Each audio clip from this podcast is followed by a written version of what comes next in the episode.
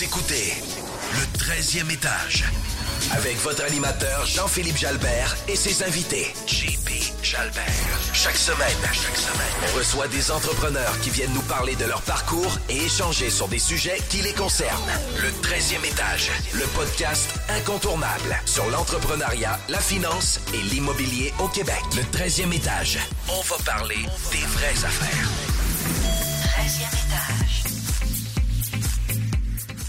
Bienvenue au 13e étage. Je m'appelle Jean-Philippe Jalbert. Je suis entrepreneur et développeur immobilier. Aujourd'hui, euh, dernière journée de tournage avant la pause parce que là, les gens vont. Ça va être à l'automne, mais nous, on est en pause par la suite. Et euh, j'ai l'honneur de co-animer avec François aujourd'hui. Comment ça va, François? Eh, ça va super bien, JP. Merci de l'invitation. Ça faisait longtemps que je n'avais pas parlé des vraies affaires. Puis tout de suite, je vais te dire, ben, j'espère que tu as un bel été. Tu sais. Ben oui, exactement. Puis en fait, aujourd'hui, on a des invités de marque. On va parler euh, d'hypercroissance, de l'entrepreneuriat, l'entrepreneuriat en immobilier, l'importance des données. Et on va parler de ça avec Sana Benzacour et Patrice Ménard de PMML. Comment ça va? Ça va super bien, merci. Merci de l'invitation. On est très content de vous recevoir. Des grosses Donc- pointures aujourd'hui, Jean-Philippe. là. Ben oui, puis on va avoir des, des sujets vraiment intéressants euh, pour les entrepreneurs qui nous écoutent. Mais tout d'abord, on pose toujours la question pour les gens qui ne vous connaissent pas, mais qui ne connaît pas Sana puis Patrice? Mais mettons qu'il y a des gens qui ne vous connaissent pas. Qui vous êtes? D'où vous venez? C'est quoi le parcours de- des individus derrière PMML? Euh, en toute humilité, il y a bien du monde qui ne nous connaissent pas encore, j'espère, parce que ça veut dire qu'il y a du potentiel, mais en même temps, bon, c'est correct. Euh, on est. euh, Prenez-le, prenez-le. c'est- bien mérité.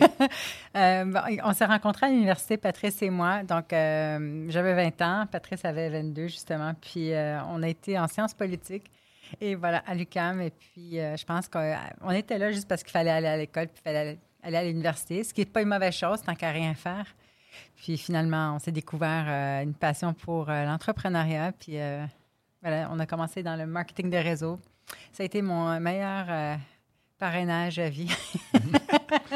Et puis après, on est devenu euh, partenaire d'affaires, amis et tout ça. là. faut dire que c'est Ouais. ça. Quand Sana m'a rencontré, la belle la vision, parce que j'avais, premièrement, c'est un, concept d'affaires qu'elle me présentait, mais j'avais les cheveux longs jusqu'ici avec un chandail de, chandail de Led Zeppelin. Et puis, euh, avec tout ce qui vient avec. Et euh, donc, ok. c'est ça. Fait que Sana euh, m'introduit au monde des affaires et euh, la vente, en fait. Euh, je pense que ça a été euh, le début. là, de- Ça fitait bien avec la politique, en fait. C'est ça. Non, mais fallait trouver quelque chose d'intéressant à faire entre, les deux, entre deux cours. Mais euh, à blague à part, je pense que Patrice, tu étais entrepreneur depuis euh, l'adolescence. Puis euh, je pense qu'on on s'est juste trouvé. Puis tu sais, tu as des matchs parfaits dans la vie, là, mais on ne savait pas encore. On était juste amis. Puis on est restés amis quand même un an et demi. Puis euh, c'est ça. Donc, euh, puis on a bâti, euh, si on veut, euh, les équipes de vente ensemble. Et je pense que c'est là où est-ce que notre people skills, les pitches de vente, la réjection, la prospection, tout ce qui vient avec la vente, finalement. Avant, tu n'avais pas de Google, tu n'avais pas rien, c'était tout à méthane, tout était papier.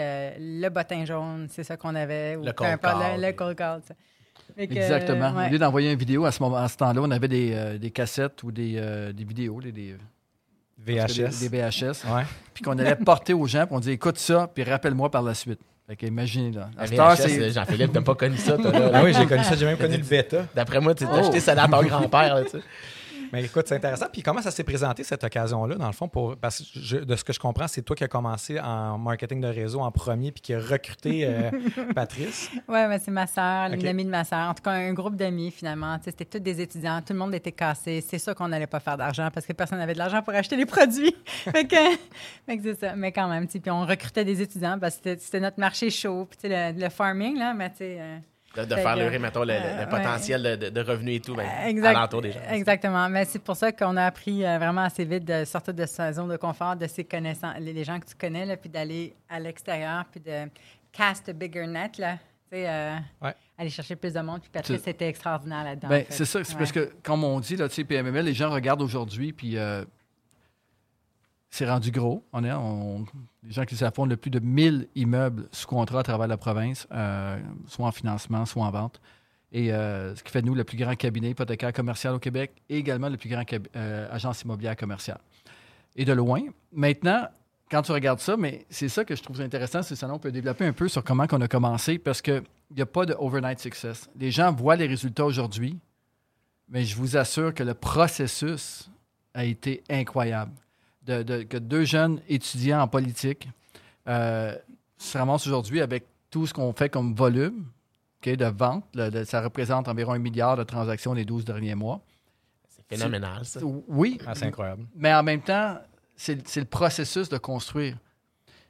Puis je pense que, à quelque part, l'entrepreneur- l'entrepreneuriat, quand tu l'as dans toi, c'est là-dessus qu'il faut que tu te bases. C'est de, de tomber en amour avec le processus de construire une entreprise plus que le résultat final. C'est sûr que c'est impressionnant, ces chiffres-là, on en est fiers.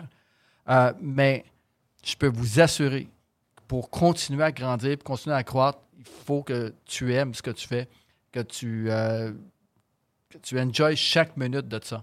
Et, euh, parce que quand tu arrives à la. Tu sais, tout le monde a eu sa première auto, puis tout le monde est content. Tu es content de ton nouveau char, tu sors dans ton auto, tu t'en vas chez toi, puis tu la regardes en arrière, tu es fier. tu sais. Tout le monde a fait ça. Après quelques temps, ben, tu la regardes plus ta voiture, tu rentres Après trois mois, elle est plus belle. c'est ça, ouais. tu, tu rentres. Fait que si tu es tombé en amour avec le processus de t'acquérir cette voiture-là, puis tous les efforts que tu as faits pour y arriver, c'est bien plus gratifiant que euh, le produit final. Donc, si on retourne à PMML, puis on regarde aujourd'hui ce qu'on a fait, on a bâti, mais c'est toutes ces petites aventures-là qu'on a faites dans le marketing des réseaux qui nous a appris nos skills de vente, les skills de, de travailler avec les gens, le hustle, euh, de, de- de- écoute, de se priver de, peut-être pas de manger, là, mais on, on- vraiment, on était, peut-être ça de donner un petit peu de détails. là, Moi, je me rappelle de trois jours de gruau, là. Exactement. vrai. On a, Mais j'ai goût qu'on développe là-dessus parce que c'est- on a mangé, mais. Mais- non, mais c'est l'essence du podcast parce que tout le monde voit, tu sais, les, les gros joueurs, les. Puis, oh, mais on sait bien, tu sais, sont. Ouais, mais c'est pas parti euh, à 100 la première journée. Puis, qu'est-ce que tu disais, Pat, ça, me- ça me fait penser souvent à ce que je dis, c'est. L'argent, le succès, c'est une conséquence de tout ce qui se fait avant. On voit l'iceberg, souvent l'image est quand même facile, là. On voit mais on voit pas tout ce qui est en dessous.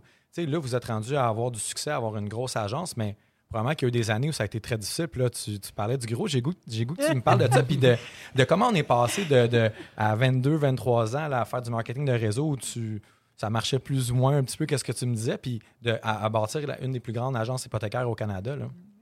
Écoute, nous, dans le fond, c'est parce que tu fais tant d'argent. Tu as, deux choix, de le dépenser ou de le réinvestir. Fait que la mentalité de réinvestir tes profits, il faut que tu l'aies depuis, le début. Fait qu'à petite échelle, quand on avait un petit peu de revenus ou très, très peu, on achetait ces fameux euh, VHS-là ou les cassettes qui étaient comme quand même assez chères, mais tu sais, t'en achètes pas un, tu achètes des paquets de 20, 30, peu importe, puis après, tu les distribues. Ça revient pas tout le temps. Donc, tu sais, que- puis il faut que tu payes ton loyer, il faut que tu payes tes choses. Fait qu'à un moment donné, ben, puis moi, moi, je mon père, mes, mes parents viennent du Maroc. Fait que mon père m'a dit, il y a deux choses importantes dans, cette- dans ce pays. Tu gardes ton nom. Fait que, genre, en voulant dire, tu payes tes factures. Tu sais. Mais Dès le départ. Fait que là, c'est comme, Hmm, on mange ou on paye les factures? C'était rendu comme là, finalement, on mangeait ce qu'il y avait, ce qu'on pouvait, tu sais, des sachets de gruau à, à l'érable. C'est On toujours que le avec des ramen, toasts, c'est ça. Ramen ou crab dinner, mais j'aime Oui, j'aime c'est le ça. gruau, c'est différent. Mais bref, c'est juste un petit passage, ça n'a pas duré longtemps, puis on allait chez mes parents le samedi, puis on se bourrait la face. Puis, euh, Mais en même temps, c'est comme ça a dit, c'est le processus. Puis comment peux-tu pas apprécier aujourd'hui ce que, ce, que ce que tu as, malgré les défis qui sont 10 fois, 100 fois plus gros qu'ils étaient?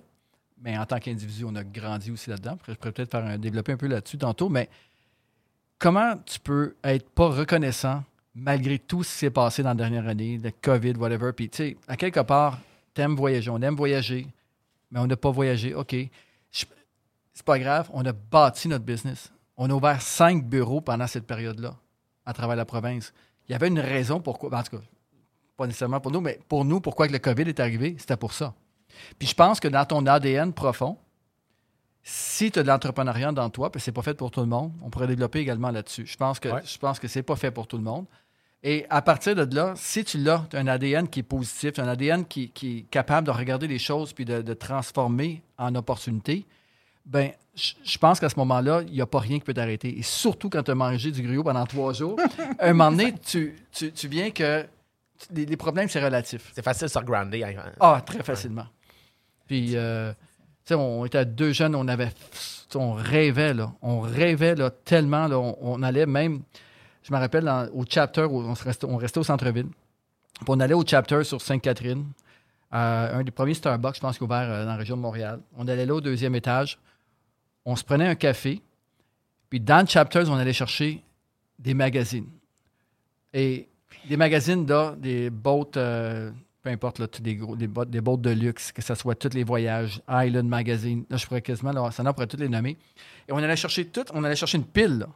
On s'assoyait au café avec une pile de magazines. On n'achetait pas les magazines, on n'avait pas l'argent pour. On prenait notre café pendant deux, trois heures de temps. On sirotait, en fait.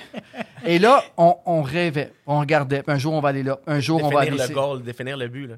les rêves, c'est excessivement important. Puis malgré qu'on n'avait pas les moyens, l'espoir était là. Puis quand l'espoir est là, ça peut transporter des montagnes. C'est l'espoir, c'est tout, parce que ça, t'emmène quelque part. Puis ce qui fait que quand, t'es- quand rêves, quand tu commences à développer ces rêves- rêves-là, puis ils sont tellement ancrés en, toi, très, très fort, ce qui va arriver à ce moment-là, c'est que n'importe quelle épreuve, c'est rien par rapport à où est-ce que tu vas aller. Le problème des gens présentement, c'est qu'ils arrêtent de rêver. On est en- on- on- les enfants, on- quand on regardez vos enfants, ça rêve, ça, ça parle de projets. Puis honnêtement, on les écoute, on ne veut pas les refréner, mais c'est comme naturel de les refréner dans l'être humain de faire ça.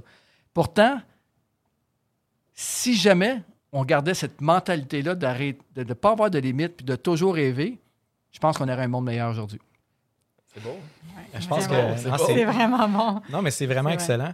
Puis, Ouais, moi, je m'en ai dit, mais j'avais comme, je dis, un moment donné, il y a, il a excuse-moi, il a dû avoir un magazine qui a, qui a flippé dans lequel il y avait une maison, une propriété qui a fait comme, hey, moi, je- qu'est-ce qui vous a amené là? Je sais pas, tu sais. Parce que là, on est parti de, de rêver à, à un bateau, à un île ou à un désert, tu sais, en vendant du marketing de réseau. Puis là, on est rendu qu'on a la plus grande, le plus grand cabinet, en fait, euh, hypothécaire ou euh, même de courtage immobilier. Mais tu sais, euh, moi, je pense que euh, pendant qu'on rêvait puis on n'avait rien, OK, on n'avait vraiment rien, euh, puis le budget de, justement de loisirs, c'était les cafés. Puis on, on se disait, c'est qui qu'on doit devenir pour être la personne qui va se permettre ces choses-là? O, be, do, have. Tu sais, Rich Dad Poor Dad? Be, être, do, faire, have, avoir. C'est parce que faut que je- ouais, c'est ça. OK? Fait que, qui est-ce qu'on doit devenir? Parce que ça existe, puis il y a du monde qui les achète. Il y a du monde qui vivent comme ça. Pourquoi pas nous? Puis on est toujours, on croit toujours aux histoires de succès des gens qui habitent en Californie, Arizona. Pourquoi pas nous?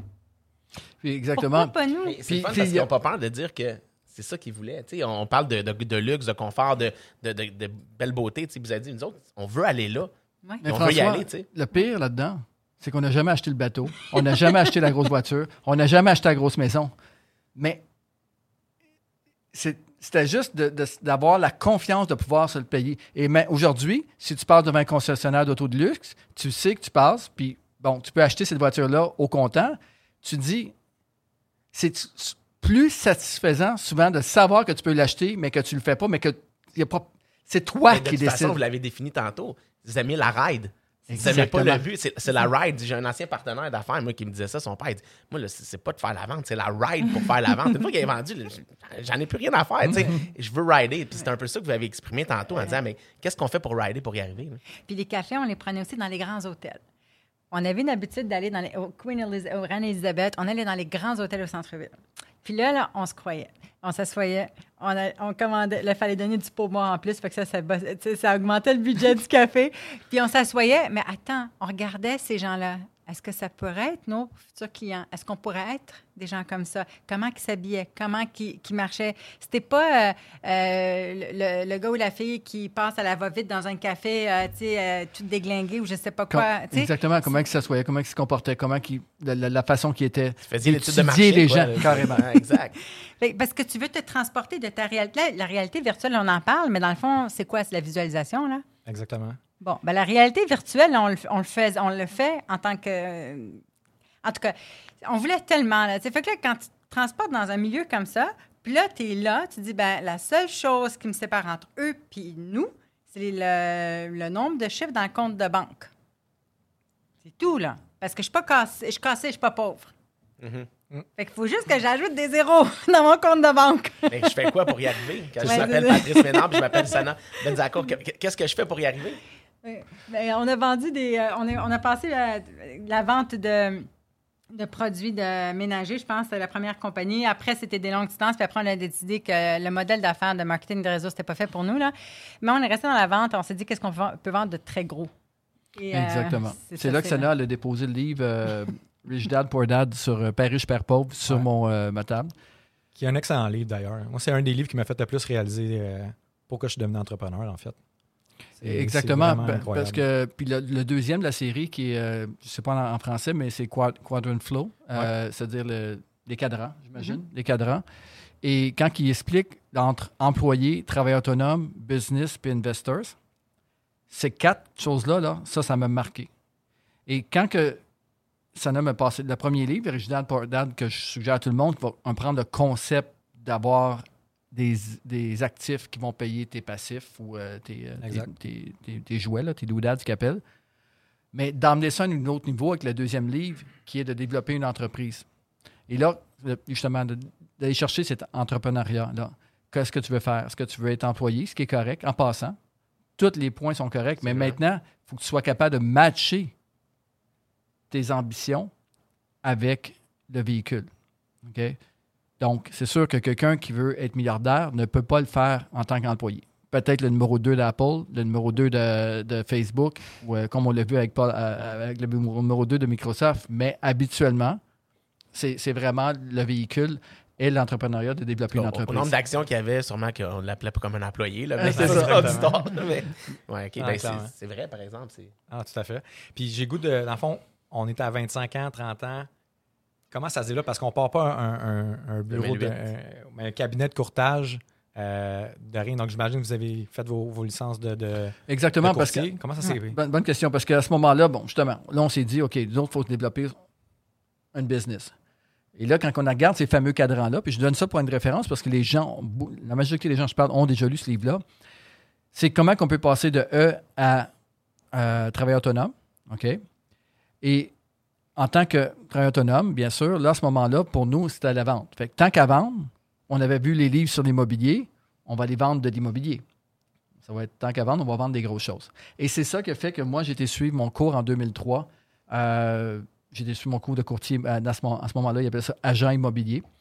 Et euh, en 2004, j'ai eu ma licence et j'ai commencé, très peu de gens le savent, mais j'ai commencé comme courtier hypothécaire pendant six mois. Ensuite, parce qu'à ce moment-là, ce qui est important de savoir, c'est que quand tu faisais ton cours de cour- de- d'agent immobilier, tu vas être autant agent hypothécaire ou courtier euh, les deux ou agent qui immobilier. étaient reliées au, au titre exact. Exactement. Fait que là, je dis OK, ben, je vais aller faire euh, le courtage hypothécaire. Finalement, six mois après, pour toutes sortes de, de situations là, qui est arrivée, je me suis parti comme courtier immobilier. J'ai été avec, euh, la première bannière, c'était avec Remax. Euh, puis quelques mois après, je suis parti avec Sutton. Et là, j'ai resté de 2004 à 2008, jusqu'à temps qu'on fonde l'agence Patrice Ménard Multilogement, puis MML, en 2008. Parce que l'évolution de vendre des résidences est devenue des de vendre des immeubles locatifs. Quoi. Il y a eu un processus là-dedans. Puis pour devenir multilogement, c'est-tu multilogement voulant dire on, on vend de tout ou c'est. Non, c'était vraiment, au départ, on a, vraiment, le premier six mois, là, j'ai fait comme courtier hypothécaire. L'autre, l'autre premier six mois en tant que courtier immobilier, j'ai fait un peu de tout, les maisons. La deuxième année, j'ai commencé à faire des plex seulement. J'ai arrêté les maisons assez rapidement. Je n'ai pas le temps aujourd'hui parce qu'on prendrait quasiment une heure d'expliquer la situation, mais il y a une histoire de ride de train là, où un acheteur m'avait emmené là, de, de ville en ville jusqu'à la dernière gare pendant trois mois de temps pour trouver la bonne maison. Puis- mais bon, Et elle a assez pour couper les ambitions. hein. assez carrément, je me suis dit, regarde, on va y aller avec les investisseurs. Puis là, bon, bien sûr, tout Rich Bordad à ce moment-là, on, on- j'étais vraiment là-dedans, je lisais tout là-dessus, très intéressé à l'investissement immobilier. Fait que tranquillement, on s'en allait à vendre des plex. Et en 2006, donc deux ans après avoir commencé l'immobilier, on a décidé, on a pris la décision de vendre seulement du 6 logements et plus. Et là, ça en est vraiment dans le, ce qu'on appelle le, le multilogement. Sana, pendant ce temps-là, Euh, ben écoute, dans le fond, lui, ce que- on fait vraiment du fast-forward parce que tu Ouais. étais à temps partiel euh, dans, dans les- dans- dans tes cours d'immobilier. là. Oui, ce qui est important de savoir, tu sais, C'est aujourd'hui, j'apprécie, mais c'est comme ça, on le dit, j'étais à partiel parce que je faisais du ménage la nuit. OK? Vraiment, je nettoyais les toilettes, euh, je vais dans un Supermarché. euh, je traînais les planchers, je décapais les planchers en plein hiver avec le calcium et tout. Pour ceux qui, qui ont, qui vont, certains qui vont comprendre. Puis, le jour, j'allais à mes cours. Et j'ai fait ça pendant six mois. toi. Puis, j'ai retourné faire du même. Parce que j'avais un autre emploi. On était dans la vente. Mais pour pouvoir faire les cours, j'ai décidé de retourner. Parce que mon père, quand j'étais jeune, avait une entreprise d'entretien ménager. Fait que je savais c'était quoi. Je dis, je vais aller faire ça pendant la nuit. Je retourne. Fait qu'il faut avoir l'humilité de retomber à la, ba- à la base et de dire, je vais faire ça pendant six mois pendant que je vais faire mes cours. Fait que ce que j'ai fait, Et c'est ça que des fois, j'ai de la difficulté avec les gens. C'est qu'ils veulent un objectif, mais ils sont pas prêts à payer le prix, à tout laisser tomber, à À les focuser. Ouais. Moi, je me suis dit, c'est ça que tu veux, Patrice? On se met en accord, Sana et moi. Et là, OK. Fait que là, moi, je vais travailler de nuit. Je vais euh, faire mes cours pendant ce temps-là, de jour. Et par la suite, ben, euh, on va recommencer dans la vente, mais que j'aille ma licence. Exactement. Puis on avait un- notre, fils, il est né en 2000. Donc, entre-temps, on a eu euh, notre fils euh, qui maintenant est dans l'entreprise. Mais, tu sais, euh, il est né, puis justement, c'était tout jongler les horaires. On avait une voiture, fallait que. Moi, j'ai aussi pris un emploi euh, pendant quelques années. Fait qu'il fallait se partager la voiture. En tout cas, c'était vraiment une organisation de. on s'est organisé avec une voiture, avec le, le travail de nuit, l'école et tout ça. Euh, puis le soir, euh, quand tu as commencé à avoir ta licence, ce qu'on a fait, c'est que le soir, moi, je faisais euh, les offres, les contre-offres, les choses comme ça. Après mon, mon shift, je couchais le petit à 7h30. Il fallait qu'il dorme à 7h30. Il fallait qu'il dorme à 7h30. On a, on a besoin de temps. Là. Puis, au maximum 8 heures, le bain, tout était fini. Puis après, moi, jusqu'à minuit, on faisait ça. Lui, faisait ses, ses préparations de visite, des packages qu'il faisait pour les clients. Il fallait tout imprimer et tout. Puis le lendemain, on recommençait, on recommençait. Puis quand on a eu...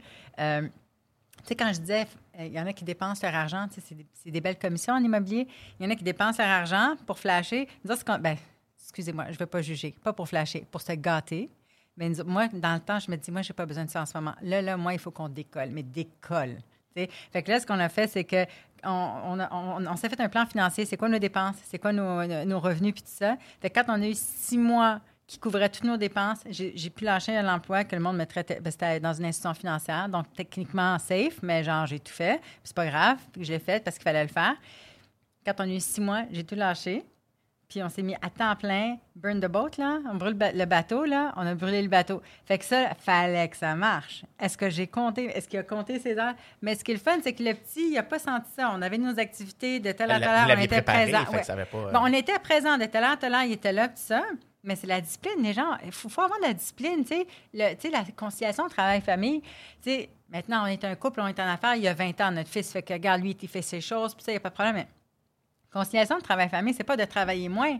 Parce que si tu n'es pas plus présent avec ton enfant quand tu es avec ton enfant, ça n'a pas rapport, la conciliation travail-famille. Est-ce que tu es présent quand tu es présent avec ton enfant? Faut l'être. hein. Parce que c'est ça qui me c'est ça qui me chicote aussi parce que bon mais c'est quoi votre idée de conciliation travail famille? Parce que là dans le courtage il faut faire tant d'heures combien qu'on fait d'heures? OK c'est quoi tes priorités? Puis travaille tout le reste du temps C'est tellement facile d'être distrait par euh, le courriel qui rentre sur le téléphone puis pas donner l'intérêt à l'en face. Peut-être à cette époque-là, c'était moins comme ça, mais je veux dire, c'était le même concept. Mais en pareil, même là. temps, en même temps, il- faut payer le prix. Ouais. Et les enfants aussi peuvent payer le prix. C'est pas grave. Tu sais, retourne d'une génération en arrière, là. C'était pas, pas pareil. là. On faisait comme, regarde, les parents travaillaient, puis on sortait des halls le matin, puis on rentrait le soir. Puis, puis ils m'appelaient pas quatre fois la journée, j'étais où, quel texte. On, moi, on a grandi à la même époque. C'est là. ça, exactement. pas mal ça.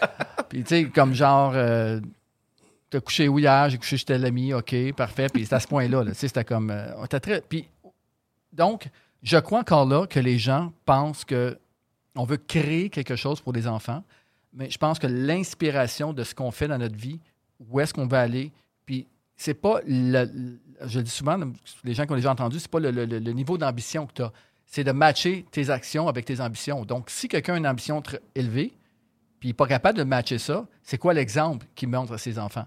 Fait que, encore une fois, je ne crois pas que c'est une question de temps. Je crois qu'avec les enfants, je crois que c'est une question d'exemple. Puis, de, Amine, notre garçon, a toujours. Euh, il a compris ça. J'étais, on était en voyage, on était partout. J'avais un téléphone, je le prenais. Puis, je dis ça à blague souvent, mais c'est vraiment vrai. Il était tellement conscient qu'il fallait qu'on développe notre business que je me rappelle encore quand il était tout petit, bien sûr. Pleurait, faisait une crise, mettons, dans le banc en arrière. Mon téléphone sonnait, il arrêtait carré. Je parlais le téléphone, je raccrochais, il continuait. C'est drôle parce que j'ai- des images, moi, là. là. je l'ai déjà vécu. Mais, Mais- mais j'aime ce que, ce, que, ce que Patrice et, Sana disent, dans le sens que on a eu des invités dans le passé qui disaient que, ils ont fait la plonge, mais eux, ils ont planifié leur plonge. Ils ont dit, on va se préparer à ce qu'on veut, on sait c'est quoi notre goal, on sait où est-ce qu'on s'en va, puis on se prépare à plonger, puis le moment qu'on dit go, on saute, mais on le fait pour de vrai, puis de la bonne façon. C'est vraiment, euh, c'est vraiment bien planifié, c'est regarde, en fait, ce que j'entends. Puis, puis avec les enfants, tu sais, moi, je, je me rappelle, j'allais au parc avec le- euh, le- notre fils, puis ça, puis, euh, tu sais, tu regardes, puis tu vois différents types de personnes, puis tu te dis pourquoi qu'on fait ça, puis il faut expliquer pourquoi qu'on fait les choses, puis tu montres, des, quartiers plus défavorisés, ben, tu vois, on veut pas. Eux autres, c'est parce qu'ils n'ont pas trouvé une façon d'avoir assez de ressources pour vivre une meilleure vie comme dans ce quartier-là. Il faut faire un road trip dans une ville, voir, montrer différents quartiers, différentes circonstances, puis montrer pourquoi qu'on habite ici. Parce que eux, leur réalité, c'est ce petit kilomètre carré qui tourne alentour, puis c'est privilégié souvent. Alors que si tu montres, regarde, on veut jamais se rendre là, là. Il faut faire tout ce qu'on fait pour aller là, puis voyager, puis avoir euh, ton, ta bicyclette. Je me rappelle, euh, euh, chaque fois que j'avais la chance d'emmener Amine dans une inspection, je le faisais pour montrer Ouais. d'autres réalités aussi. Mais il était chanceux d'être éduqué comme ça, d'avoir eu cette prise de conscience-là, jeune âge, parce qu'aujourd'hui, je suis sûr qu'il en est grandi de ça, mais tu sais, je veux dire, c'est un bel exemple à donner à ses enfants. là. Amine, puis là, genre, pour prendre, donner un peu un, petit- bonne idée aux parents, c'est-à-dire que, tu sais, notre garçon, ceux qui le connaissent aujourd'hui le voient, mon Dieu, il a, 20 il a juste 20 ans, il a l'air vraiment plus vieux que ça, euh, mentalement et physiquement. Euh, mais encore là, ça reste, ça un enfant. Je pense que si tu réussis à l'exposer à des belles choses, à, du monde alentour, à des gens qui, vont quelque part. Exemple, nous, à l'âge de 11 ans, on lui a fait faire un séminaire de Tony Robbins, les, fameux séminaires de 3-4 jours, intenses, du matin au soir, où tu marches sur le- la braise. Là. Mais il l'a fait à l'âge de 11 ans, je pense, Mhm, la première ouais, fois. ouais.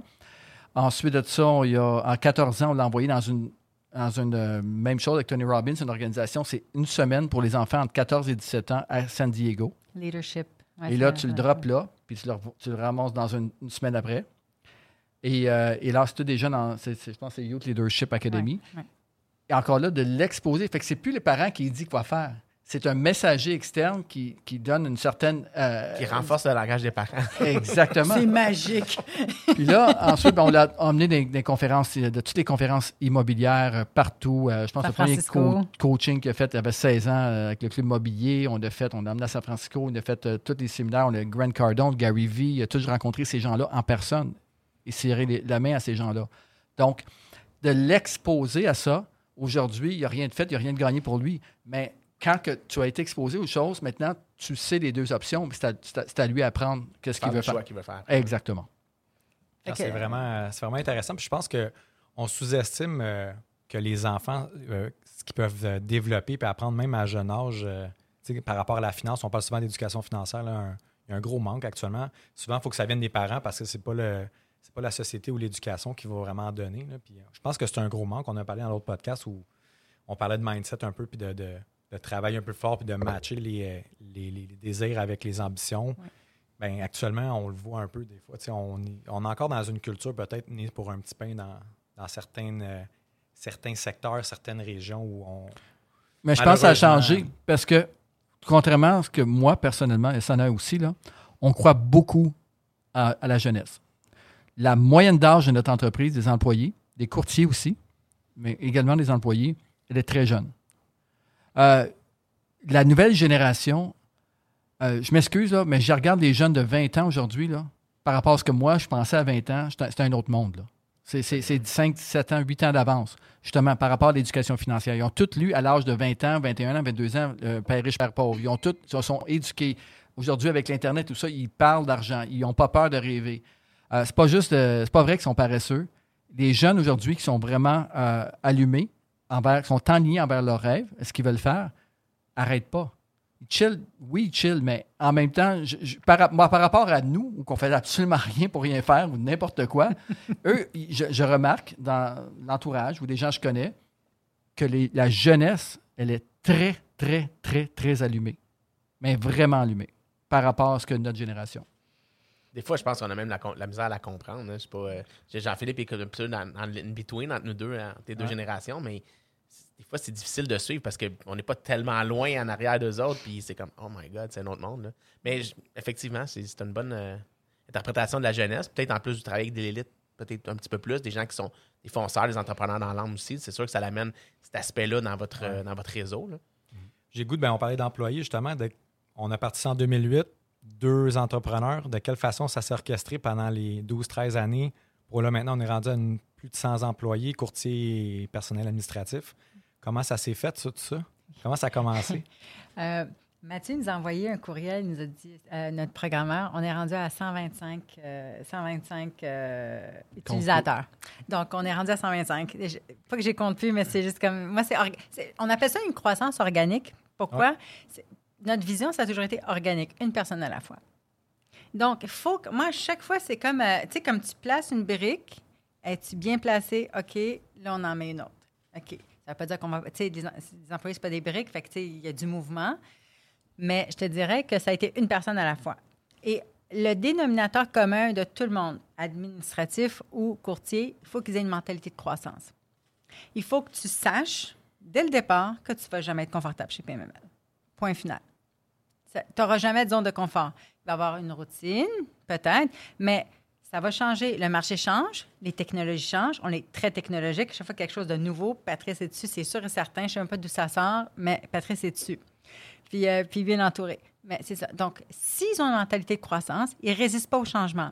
Une organisation qui, comme la nôtre maintenant, au nombre de gens qu'on est maintenant, qui, qui ne résiste pas au changement, mais au contraire, qui embrasse le changement et qui pousse vers l'avant, je vous le jure, c'est phénoménal. L'énergie, j'en ai la c'est, électrisant, c'est, fabuleux, tu sais.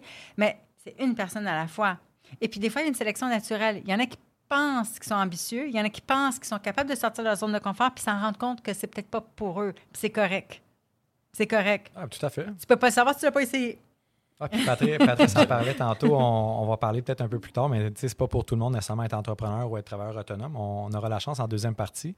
Mais j'ai goût de. Pour avoir vu Ouais. des, des images que vous avez partagées d'un mindset, mettons que, je sais pas, moi, je veux dire euh, 10 par 10, pas, pas 100 personnes, mais tu dis peut-être une trentaine ou quarantaine, ça doit te faire des conversations assez, euh, assez chaudes, assez euh, On poussées, est, des fois. on dans a des mindsets, des fois qu'on est 70, 75 personnes. Ouais. Euh, puis euh, c'est tout est facu- facultatif en passant. Les gens sont, dans l'équipe sont pas euh, obligés d'être là. Puis, euh, mais tout le monde participe. Parce que, encore là, comment ça a parti pour répondre à ta question? C'est que d'abord, avant tout, Sana et moi, ce qu'on a fait, c'est qu'on a créé de la valeur au marché. Et ça nous est revenu au centuple. De donner, donner, donner, donner. Et éventuellement, ça te revient. Et ce qu'on a fait en 2008, enfin en 2004, on était à Sutton à ce moment-là, on a créé le, les fameux rapports de marché PMML qui nous a pas mal mis ça à map. Aujourd'hui, ils sont dans les universités, les élèves universitaires, ils utilisent et tout ça. Puis encore là, c'est une belle, euh, une belle petite histoire avec ça. On était les trois en train de souper, moi, Sana et Amine. Puis euh, on dit euh, Qu'est-ce que tu fais demain? C'est une journée pédagogique à ce moment-là, il est au secondaire. Il dit Ah, je m'en vais à l'Université Concordia demain pour un real estate course. Ah, c'est avec deux, trois de ses amis. Il dit, Ah, c'est cool, ça, c'est bon. Félicitations. On se regarde. Cool. Une journée de congé, ça en va étudier l'immobilier. Sans qu'on on savait même pas, c'était déjà inscrit. Le lendemain, au souper, il revient, puis on dit Puis, comment c'était? Il dit Maman et papa, vous n'avez aucune idée, je suis très fier de vous. Il dit OK, merci. Et qu'est-ce qui s'est passé? Mais ils ont passé votre rapport de marché à tous les élèves de la classe. Puis je ne savais même pas. Ils ne savaient pas que j'étais là. Je ne savais pas c'était qui. Je ne l'ai même pas dit. Mais ils ont passé votre rapport de marché à tout le monde. Fait que de créer cette valeur-là, OK, dans le marché. Le premier, ça s'appelait l'actif immobilier en 2004. Puis là, euh, puis en- encore, on est dans l'investissement immobilier, puis on n'a pas encore parlé de TGA. hein. Mm. C'est tellement peu important. La raison de ça, c'est la force émotionnelle en arrière. Mais pour revenir à le premier actif immobilier en 2004, j'avais. Je prenais toutes les transactions qui étaient sur MLS. À ce moment-là, c'était pas directement sur registre foncier. Là, fait qu'on allait sur MLS. Et j'avais pris les coûts par logement, les musicateurs de revenus bruts. Puis là, un moment donné, il y a quelqu'un que j'avais envoyé, il me Ah, c'est comme ça que j'ai commencé. Il disait Hey, Comment ça, tu n'as pas les TGA Mais je ne savais pas y compter.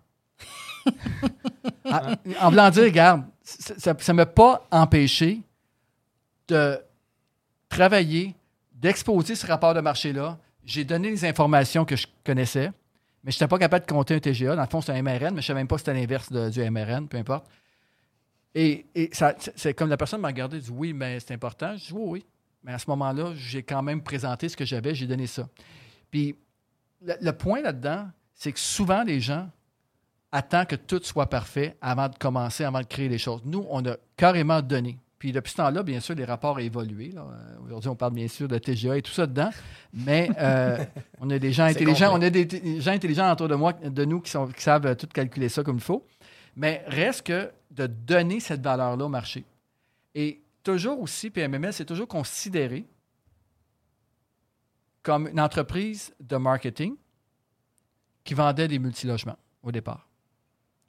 Et à ce moment-là, ça fait qu'on était une, entreprise de marketing qui avait une licence d'agence immobilière et non pas une agence immobilière qui utilisait le marketing. Vous suivez la différence? Fait que la mentalité était très, très marketing. Et bon, on a fait notre chemin là-dessus avec le rapport. C'était un outil marketing incroyable. En même temps, toute une base de données qui alimentait en arrière de ça aussi. En même temps, en mettant en jour, tu n'as pas le choix de mettre en jour la base de données. Et tranquillement, il y a quatre ans, on a commencé à prendre encore là la tournure des médias sociaux. Fait que là, on c'est et moi qui se remet constamment en question, qui a sorti de notre zone de confort. On s'est dit, c'est encore une entreprise de marketing? Oui, mais pense que maintenant, on va devenir une entreprise de contenu qui vend des multilogements. Qui reste quand même du marketing. Exact. Exactement. Mais aujourd'hui, en, 2000, en ce moment-là, en 2018, 2017, tous les médias, Facebook et tout ça, commençaient avec le contenu, la vidéo. Et là, vous vous rappelez les premières entrevues que j'ai faites euh, en auto, là, puis Ouais. euh, j'avais quelqu'un à côté de moi. Et, et donc, encore là, de créer de la valeur marché gratuitement, mais qui nous revenait au centuple.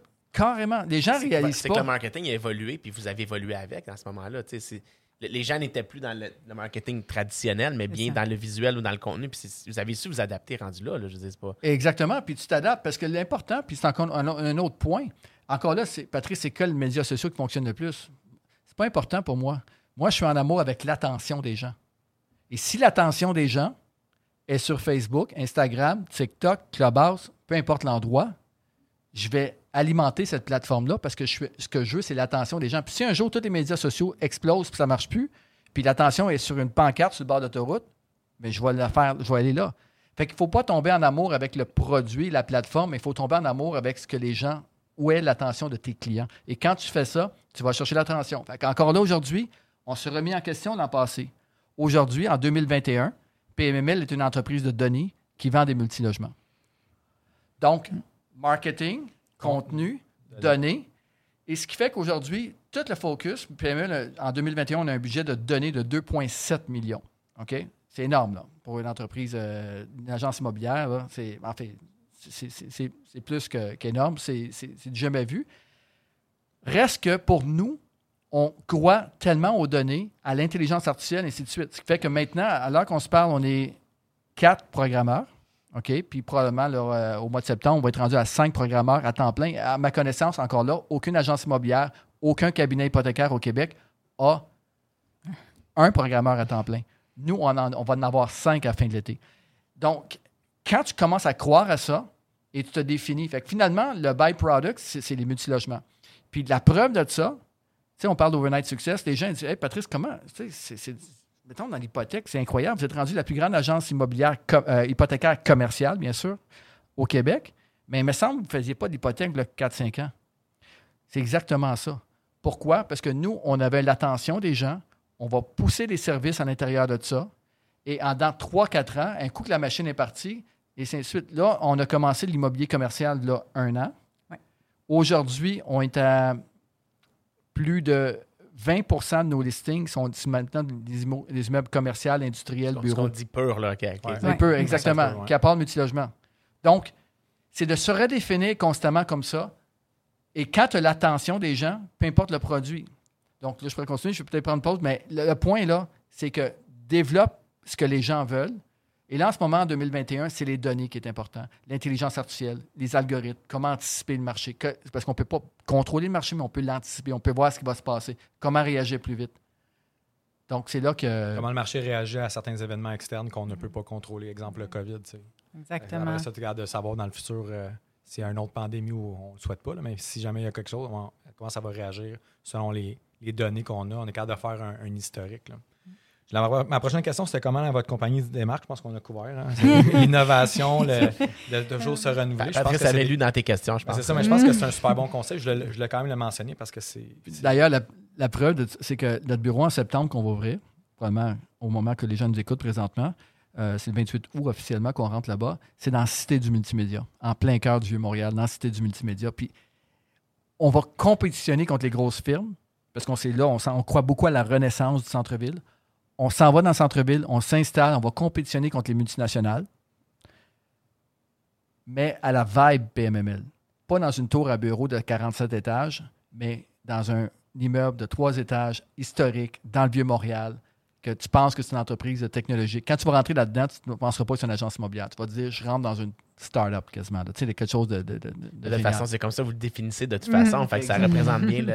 Hey, JP, avant la pause, on en profite-tu pour aller dans nos, nos échecs en jeu comme Ben, d'habitude? ou, euh, exactement. J'ai le goût de- ben, je sais pas, on en a fait quand même beaucoup déjà. Ouais, là, c'est ouais, pas- exactement. Mais en fait, euh, on peut peut-être parler rapidement des, des problématiques que vous avez vécues durant le. On a parlé un petit peu, mais peut-être de, de- de cerner plus rapidement euh, des enjeux, des problématiques que vous avez vécues peut-être dans le début de PML où on a parlé un petit peu avant au niveau. Même aujourd'hui, il y a des enjeux, défis Exactement. majeurs présentement aussi. là.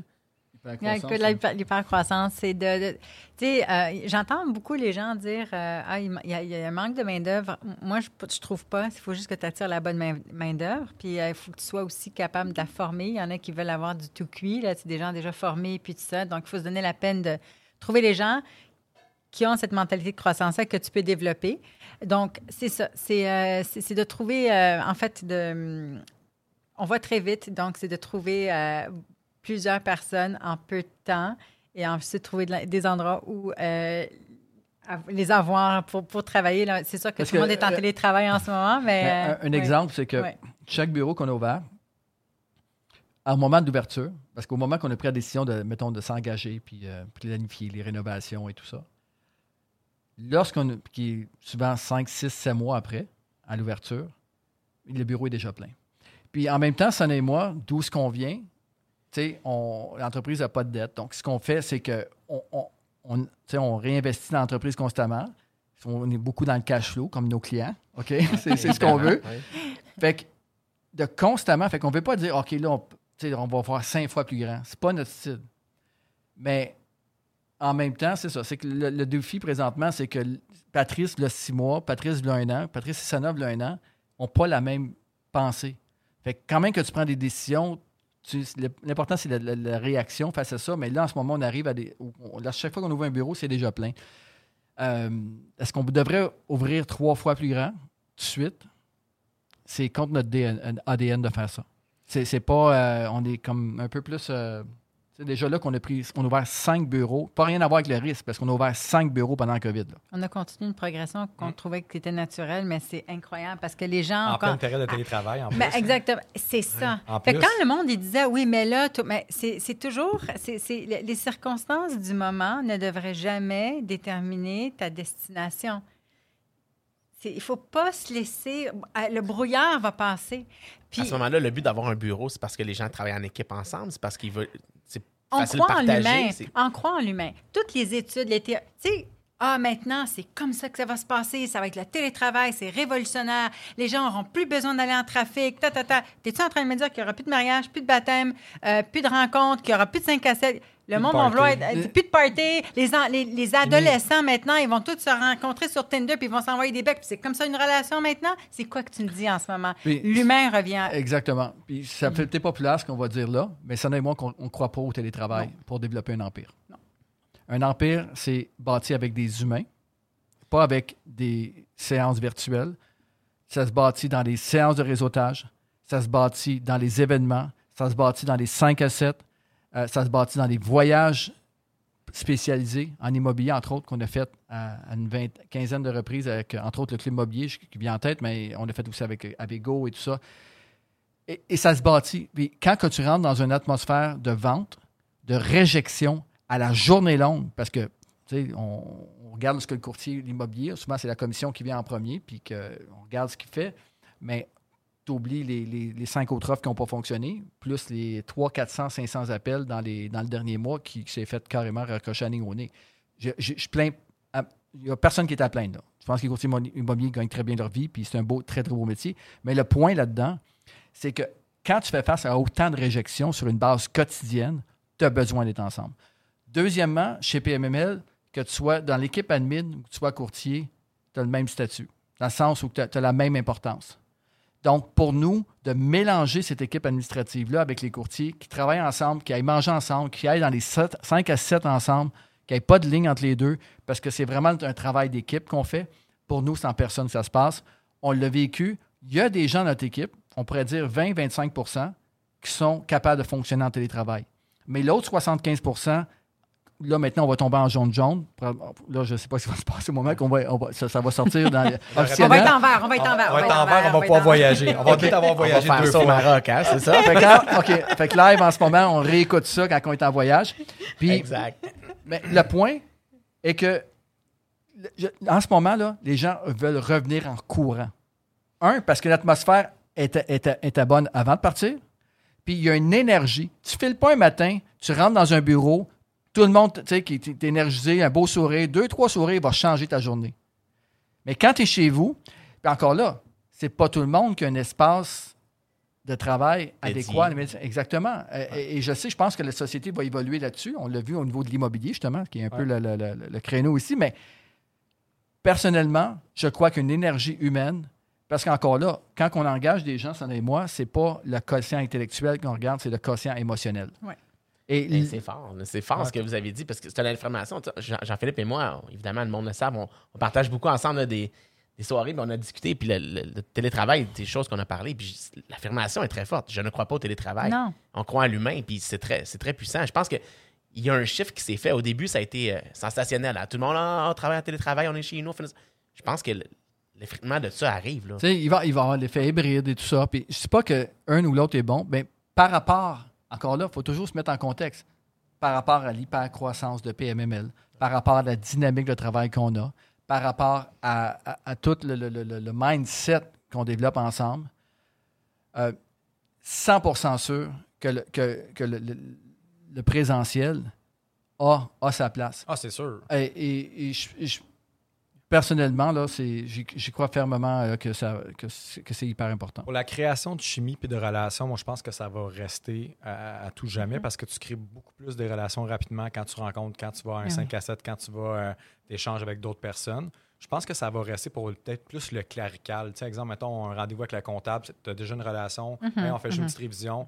Il y, a une, il y a une question d'économie de temps là-dedans aussi. tu sais. Ben, il va y avoir des choses qui vont se faire en, en- en- en- en Mais- Zoom et tout. Exactement, encore. parce que, Ouais, justement, ouais, comme- Je suis d'accord avec Ben, toi. Une chose qui va continuer chez distance, PMML, entre autres, c'est que une chose qui va continuer chez PMML, c'est que y a- t'as le, on faisait avant nos masterminds à tous les parce que tous les matins, selon le thème, une une journée c'est le, le- le- le- le financement, une journée c'est le multilogement, l'autre journée c'est le commercial pur. Et on a des mindsets comme ça tous les matins. Et avant, on le faisait en personne. Donc, la gang de Montréal est ensemble, la gang de Québec est ensemble, puis la gang de la Rive-Sud est ensemble. Et là, ce qui est magnifique depuis un an, c'est que le courtier de. Québec, le courtier de Laval, le courtier de la Rive-Sud, là maintenant, les, les- les nouveaux bureaux à Gatineau, Sherbrooke. Fait que ça, ça va rester, définitivement. Ouais. Mais, mais Mais- c'est pas mais- du télétravail, c'est une réunion Ben, de ça. distance, c'est pas la même chose. là. Exactement. Mais en même temps, c'est ça. Fait que là, tu as, le côté efficacité. Mais encore là, je reviens sur le télétravail. Le télétravail, c'est- ma perception avant que ça commence, je dis, ah non, les gens vont, vont- ça ne sera pas efficace, ne seront pas productifs. Les gens sont productifs. Cependant, les gens sont dans un sprint et non pas dans un marathon. Quand tu es en télétravail, tu sprintes et tu t'essouffles rapidement. Alors que quand tu es en présentiel, je crois que tu peux courir un, ma- un marathon, un bon rythme constant. C'est ça. Puis, tu sais, euh, c'est comme. euh, ce qui me fait rire, c'est qu'on dirait qu'il y a comme une dichotomie. Tu sais, les gens. euh, Je sais pas si c'est au niveau des médias ou je sais pas quoi, parce que le branding du télétravail, c'est la nouvelle façon, c'est la nouvelle façon. Puis, je veux pas faire. Un, je sais pas pourquoi on, on met beaucoup d'emphase là-dessus, mais c'est parce qu'on est en plein dedans. Puis maintenant, on va réintégrer les bureaux bientôt. Mais la preuve avec les restaurants, techniquement, on peut tout manger chez nous. On va chez GA ou peu importe la, la chose, puis on peut se faire manger chez nous. On peut se faire manger chez nous. Les terrasses ouvrent, il n'y a plus de place. On a fait la rue Saint-Laurier vendredi soir, puis il n'y avait pas de place nulle part, je n'avais pas réservé. Tu sais, puis, fait que, mais on peut manger chez nous. On Pourquoi tu manges pas chez toi? Non, c'est ça. Mais une c'est ça. sociale. Alors, pourquoi est-ce qu'on prend le télé... Parce que c'est du travail. C'est quoi, c'est quoi le problème avec le travail? Le- pourquoi est-ce qu'on met ça comme un problème d'aller au travail? Le trafic, tu peux trouver un travail à côté de chez toi. Tu sais, ou tu à peux... je veux dire, c'est, c'est ça. J'ai- J'aime la, la- la- la- Ah, la chimie, la dynamique entre Patrice et Sana parce que je trouve que la force de PMML, je pense que c'est vous deux qui sont capables de s'asseoir, de réfléchir, de se réinventer, puis d'en parler, puis d'être capable de l'assumer. Moi, je trouve ça fantastique. là. On est connecté avec Belle, les gens. belle découverte aujourd'hui. Bon, je connaissais un petit peu déjà, mais je veux dire, c'est une belle découverte pour. euh, Mais ça met la table sur les forces. Puis Ouais. je voyais culture, puis je pense que c'est justement ça. La culture, c'est c'est transmis par, par euh, les gens qui sont comme. Moi, je vois ça comme des quarterbacks. C'est des gens qui disent voici, la culture, c'est que tout le monde embarque dans un, dans un bateau, puis dit c'est comme ça, puis c'est transmis c'est transmis dans les, dans les airs. c'est pas. Il n'y a pas de règle. Une culture, c'est. Les gens adoptent ça, puis. puis- Puis ça se fait naturellement. Exactement. C'est que oui, tu as raison que Patrice Sana, on est un peu les, on est les leaders de ça, mais c'est tellement rendu plus grand que nous deux.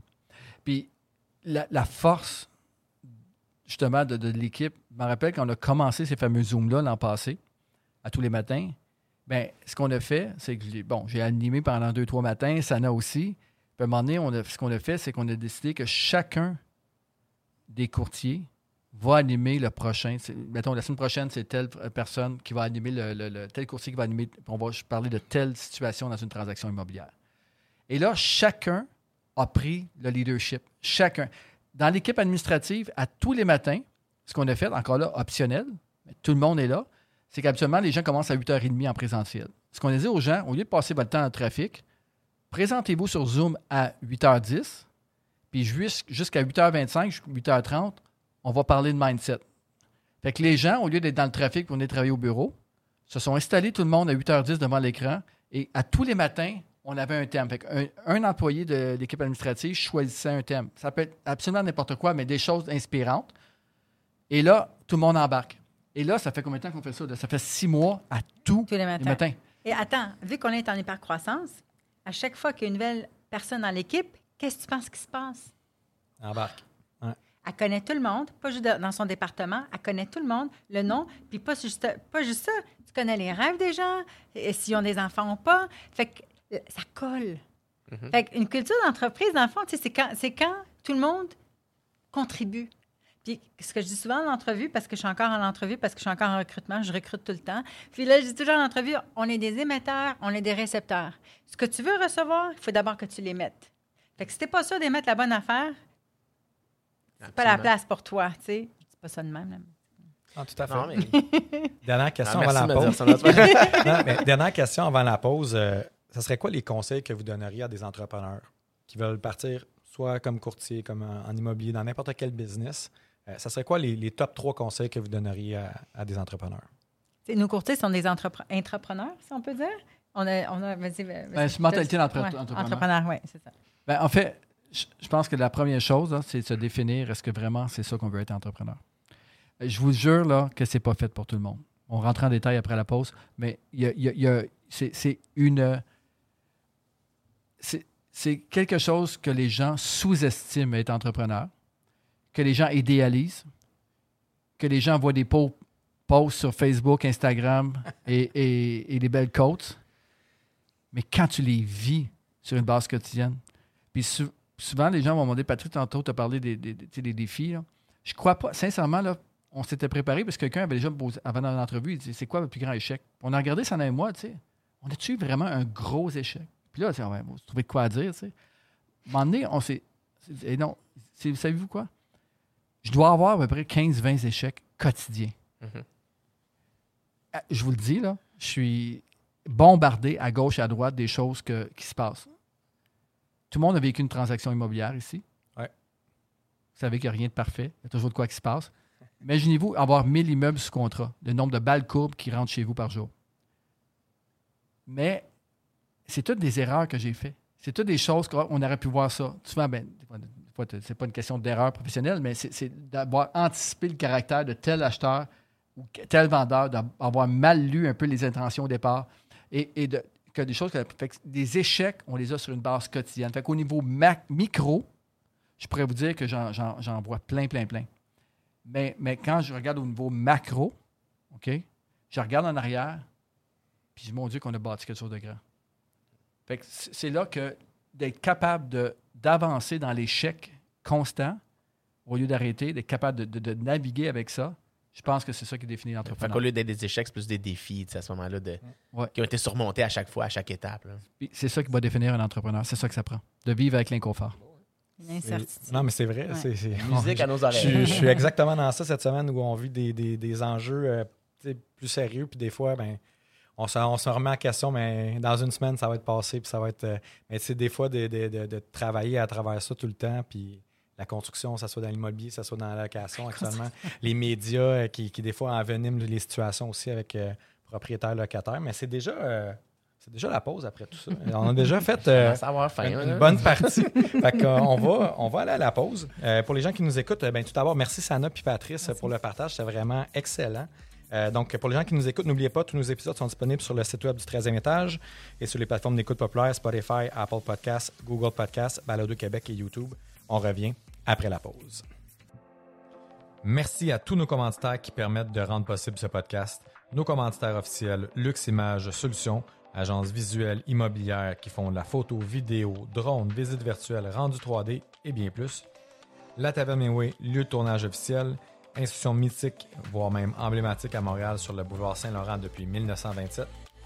Nos commanditaires or PMML, Imo Finance 911, DL Performance, François Lamarche, courtier hypothécaire résidentiel multiprêt, Magex Technologies, gestion immobilière Faleschini Mercier, Charlton Hubs avec les marques Veuflico, Diplomatico, Glenmorangie, Artbeg et Buffalo Trace, les québécois Bleu Royal et Jardin Verdé, les microbrasseries québécoises Trou du Diable et Brasseur de Montréal, le thé à boire Mana, Immobilier Jalbert et finalement nos commanditaires argent Wi-Fi Estrie, Prestiplex et Ziplex.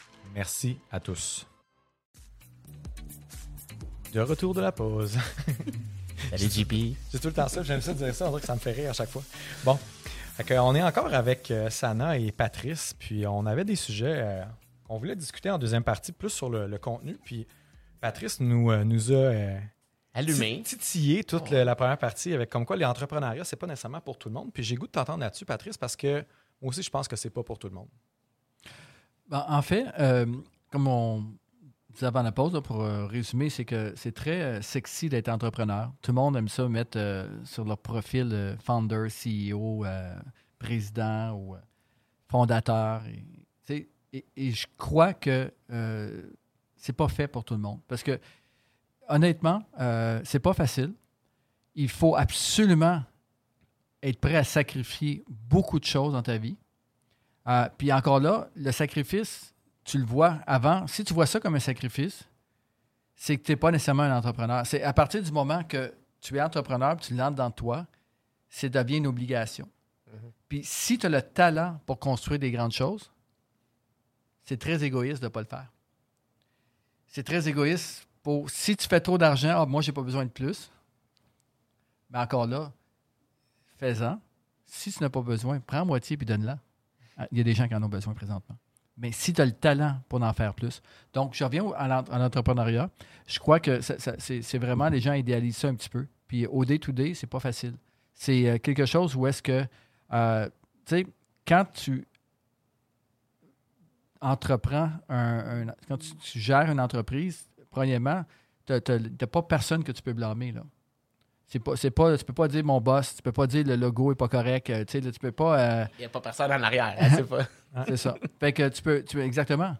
C'est, toi, la, t'es de la last line of defense.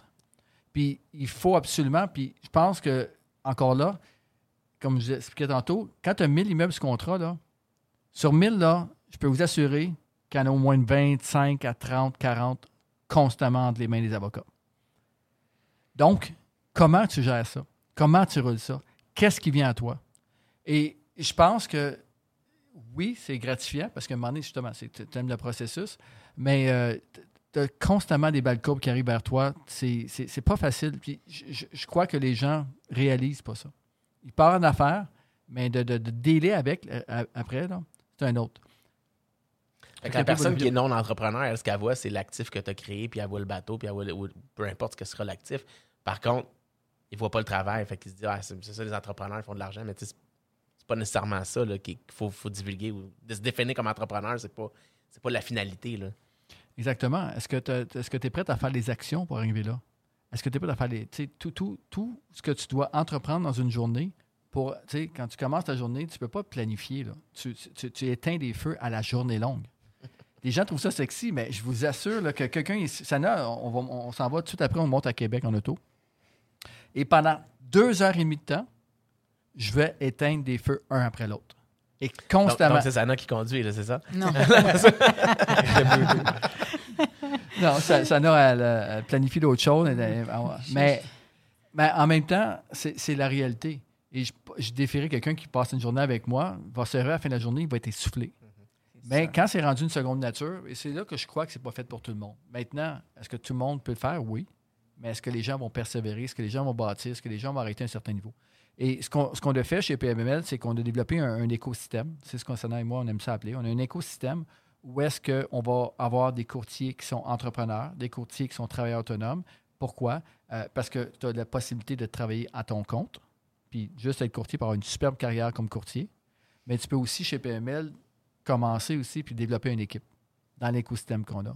Fait que moindrement, tu une firme entrepreneuriale, entrepreneuriale, tu vas être capable de développer quelque chose à l'intérieur de l'écosystème qu'on a fait. Mais, encore là, quand tu es rendu à 4, 3, 4 associés dans ton équipe et tout le volume, tu es rendu à 60 contrats, euh, 30 promesses d'achat acceptées en même temps, euh, peut-être pas 1000, là, mais je peux vous assurer que sur les 60, il y a de quoi qui se passe constamment. Il y a un feu. Et là, est-ce que tu es prêt en tant que courtier? Fait que c'est là qu'on a vu dans le temps, nous, qu'il y a des courtiers qui ont une superbe carrière avec nous, qui pas nécessairement développé des équipes, mais qui sont heureux dans ce qu'ils sont présentement. Puis c'est aussi bien. Mais c'est pas vrai qu'ils vont se qualifier de, méga entrepreneurs, par exemple. Ils vont s'assumer et dire Moi, je suis un artiste. Je suis quelqu'un qui va pousser mon art à un autre niveau. Je vais devenir le meilleur des courtiers. Et, c'est là que je pense que les gens, euh, c'est important de se connaître. Il y, a, il y a un mot qui était dit, euh, essoufflement, ou être essoufflé à la fin d'une journée. Euh, Patrice et Sana, un moment donné, est-ce qu'il y a un essoufflement un peu? Est-ce que- est-ce qu'on sent que la pression, elle devient beaucoup? On, vieillit, on évolue dans nos, dans nos business. Y a-t-il un moment où ce que vous avez dit, ben, y a-t-il quelqu'un en arrière de nous qui va prendre un peu plus? Ou euh, c'est- c'est-tu un plan? C'est-tu. Moi, je pense qu'on s'est bien entouré, tu sais, parce qu'il y a aussi une autre conception de l'entrepreneuriat, c'est que tu fais ça parce que tu veux contrôler ton temps.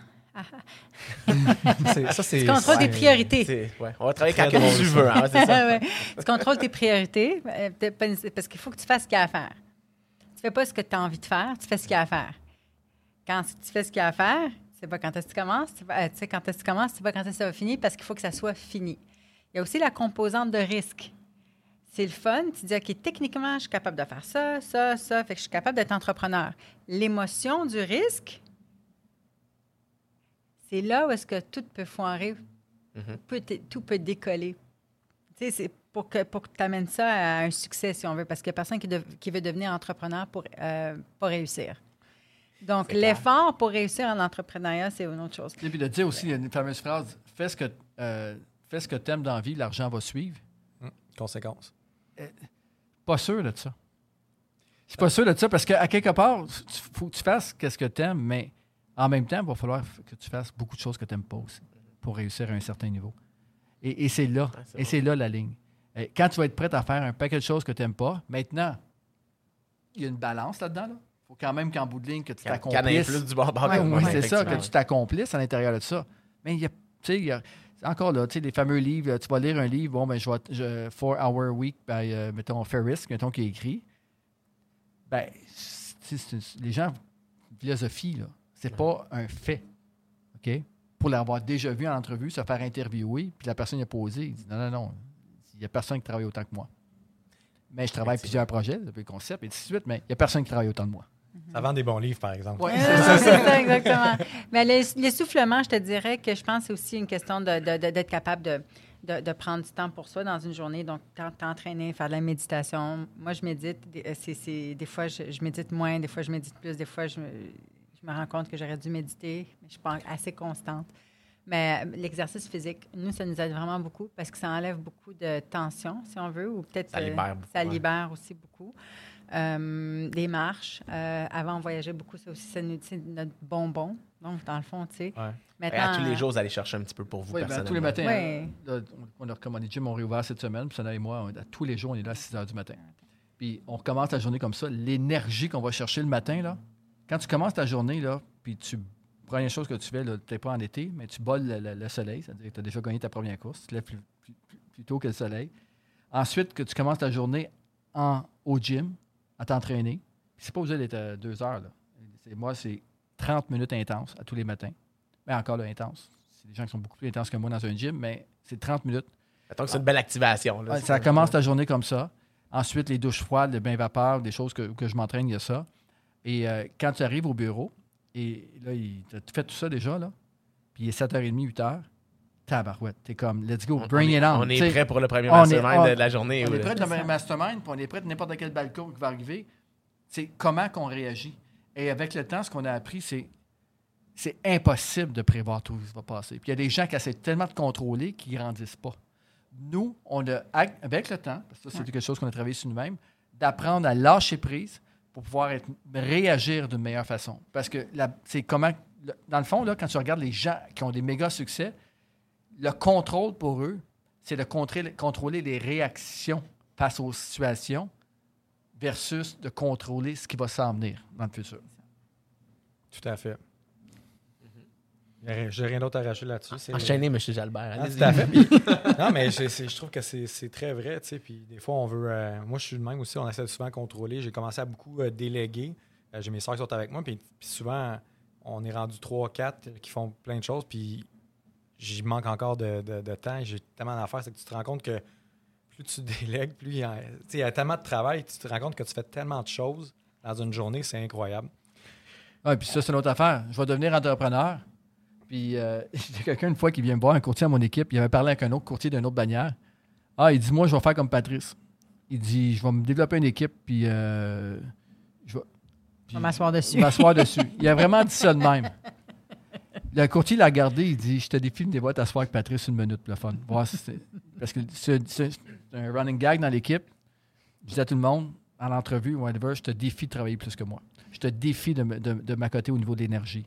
Ainsi de suite. Puis je le dis que les gens ne définissent pas souvent c'est quoi travailler parce que justement, comme tu disais, ben, travailler, éteindre des feux, c'est contrôler les réactions de la- de- de- dans l'entreprise. Mais il y a la personne qui a bas le boulot aussi, qui va faire la- la- la- le financement ou qui va faire la vente, c'est normal. Mais c'est pas ce travail-là qui est fait à- quotidiennement. Non, mais mais c'est les ça. gens ne le voient pas, ça, en Non, non, arrière. ça ne soit pas. C'est que tu as encore plus de responsabilités, encore plus de, de- situations. Euh, la pression plus forte, mais en tant qu'individu, c'est pas vraiment plus important. Les problèmes sont plus importants parce que tu as grandi là-dedans. Qui, quand ça en a, comme on disait tantôt, qui tu es devenu, c'est sûr qu'en ce moment, la personne que je suis est le résultat de ce qu'on a. OK? Maintenant, on sait qu'on veut grandir ça encore beaucoup. On s'en va en Ontario cette année. On va éventuellement dépasser les frontières. Et Les qui. frontières. Oh oui. Ouais. C'est qui doit. Déjà là, en ce moment, il y a des gens qui prennent des cours euh, en ce moment qui sont euh, soit aux États-Unis, hein, dans l'État de New York, ainsi de suite, dans les jeunes de notre équipe. On a un Et- scoop qui va sortir en septembre. hein, c'est bon, ça, ça. Mais c'est ça. Puis à, à- à quel point qui que Patrice et Sana doivent devenir, qui que chacun des courtiers doivent devenir en tant que personne, qui que chacune des personnes de l'équipe administrative doit devenir en tant que personne pour être l'entreprise qui va dépasser les frontières. Et en ce moment, je ne suis pas cette personne-là parce que je l'aurais déjà faite, je serais cette personne-là. Donc, c'est là, quand on se remet en question, il faut aller plus loin. Il faut aller plus loin. Il faut vraiment euh, se définir constamment. C'est euh, vraiment inspirant. Puis quand on parle d'aller plus loin, vous êtes un des pionniers dans l'importance de data, euh, entre autres avec l'Endev qui vient d'être lancé. J'ai goût de vous entendre parler un peu sur c'est quoi le virage qui a été fait parce qu'on parlait de marketing, contenu, data. ouais. J'ai goût que vous me parliez un peu de, de- de quelle façon vous avez euh, un peu tourné le bateau pour aller vers cette direction-là de l'importance du data. Puis en, en- en parallèle aussi peut-être de parler de l'Endev, la nouvelle, euh, la nouvelle La plateforme plateforme que vous avez euh, lancée euh, dernièrement, là, pour, euh, ben, dernièrement du tournage, là, mais pour les gens, ça a été lancé euh, au mois de juin, début juin. Ouais. Oui, Ouais, commencé. c'est ça. Oui, d'accord. Euh, ben, les données, pour nous, c'est comme la matière première euh, de tout ce qu'on fait parce que, dans le fond, euh, tu sais, pour analyser n'importe quel deal, analyser n'importe quel portfolio, on a besoin d'avoir des données. Donc, c'est ce qu'on avait fait depuis le début. On avait eu ce réflexe-là. Mais euh, je dirais que plus que ça avançait, plus qu'on a réalisé l'importance des données et surtout, la- la- la- comment est-ce que je pourrais dire? Colliger les données. Parce que c'est facile d'avoir des données. Tout le monde, c'est, très accessible. Tu achètes des données, tu as des données. Mais des données, c'est comme avoir euh, euh, des fruits, des légumes pas cuits. Ça fait pas la Ça recette. ne là. veut pas la recette. C'est-à-dire qu'il faut, il faut travailler ces données-là. Il faut les nettoyer. Il faut, il faut euh, avoir déjà une intelligence humaine, non artificielle, humaine, qui comprend les données, qui va les analyser, qui va les classer de la, de la bonne façon. Et de mois en mois, les données vont changer. C'est, c'est un organisme vivant, ça. Exactement. Pas Dans le fond, les, statique. les données, c'est comme l'information qui est source de pouvoir. Ça, ça. ça vous permet à vous de contrôler, ben, pas de contrôler, mais de, de travailler votre marché différemment ou carrément contrôler ce qui Ouais. s'en- de, de- de ce qui s'en vient. Euh, tu sais, à quelque part, comme cela l'explique bien, c'est que l'achat, tout le monde peut acheter des données demain matin. L'important, c'est de les faire travailler, ces données-là. Et, et APMML achète, achète depuis des années, récolte sur le marché également des données incroyables. Je vous le dis, là, c'est c'est impressionnant. Maintenant, les données, tu vas faire que, aujourd'hui, on pourrait dire qui contrôle l'information, OK, qui a accès à l'information va contrôler un peu euh, les investissements, le marché. En fait, le mot contrôle de marché est un peu. Comme tu, je suis content que tu aies mis de la nuance, là, parce que contrôler, c'est peut-être un peu difficile, mais celui qui va anticiper le marché. Donc, à partir du moment que tu as les données et tu contrôles la diffusion de ces données-là, le message, OK, parce que c'est encore là, là, une entreprise de contenu. Là. Exact. Donc, c'est quoi la première chose que un général de guerre qui fait un coup d'État, la première chose qui va aller, c'est où? Mais dans le Les deux dans- non, mais dans les médias, dans le contrôle de l'information. Va aller dans la propagande. Dans les médias. Exactement. Il va ouais. prendre exactement. contrôle de la station de radio du pays. Exactement. OK? Pourquoi? Parce qu'il va passer le message qu'il veut. OK?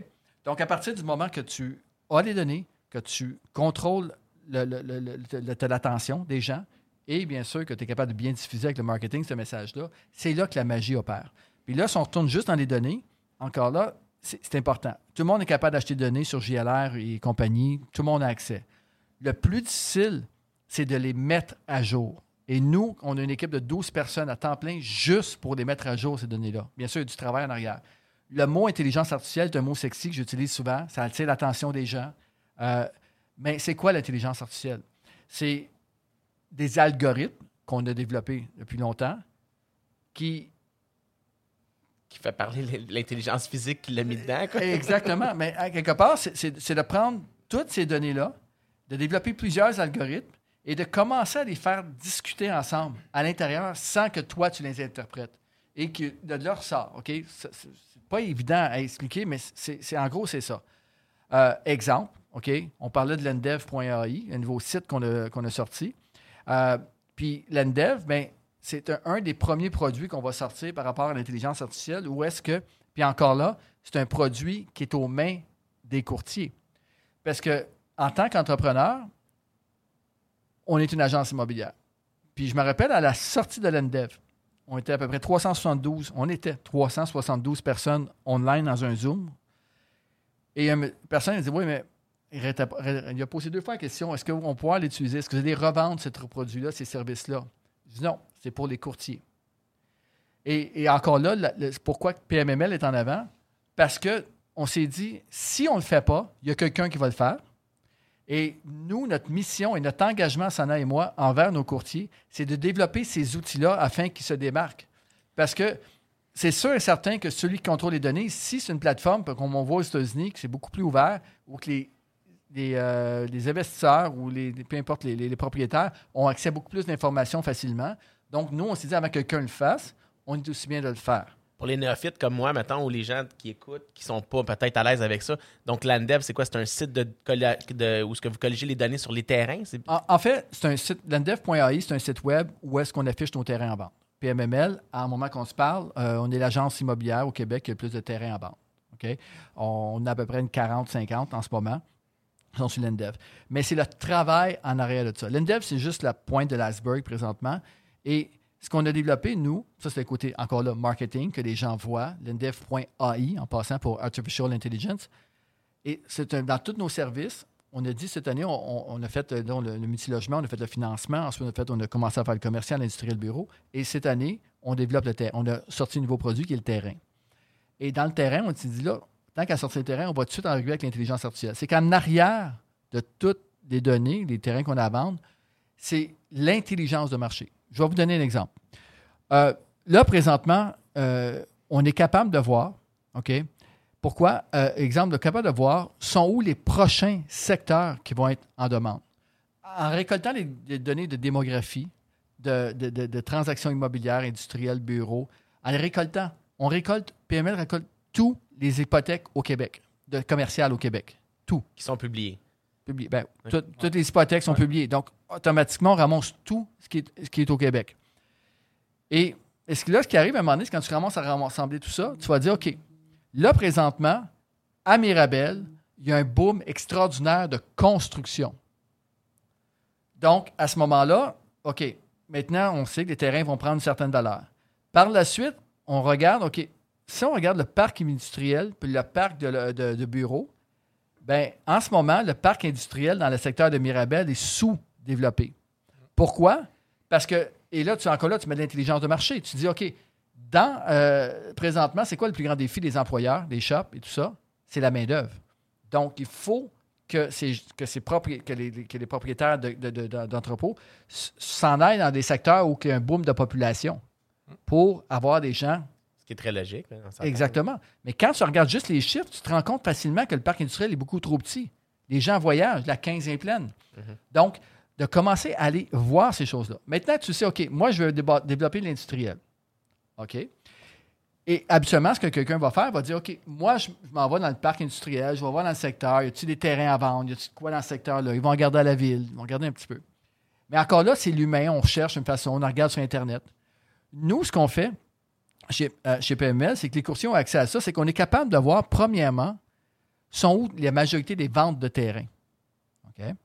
À partir du moment qu'on voit les ventes de terrain, on est capable aussi, on a, pris tous les terrains au Québec, tous les cadastres, on est, on a sorti toutes les, les, les zones, euh, des zonages dessus. OK? Les grilles de zonage, excusez.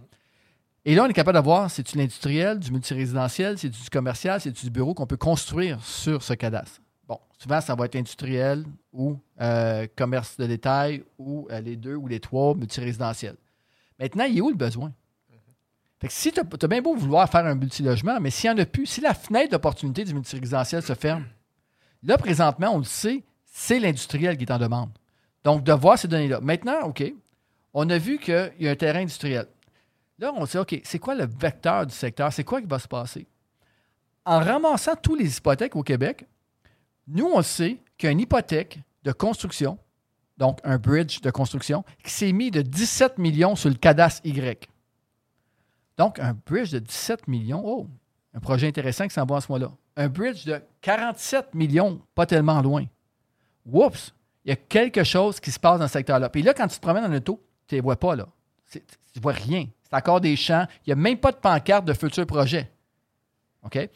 Donc, à partir du moment que tu es capable de détecter avec ces données-là ce qui s'en vient dans un secteur, des bridges de, financement, là, tu le sais. Tu vois sont où les transactions de terrain.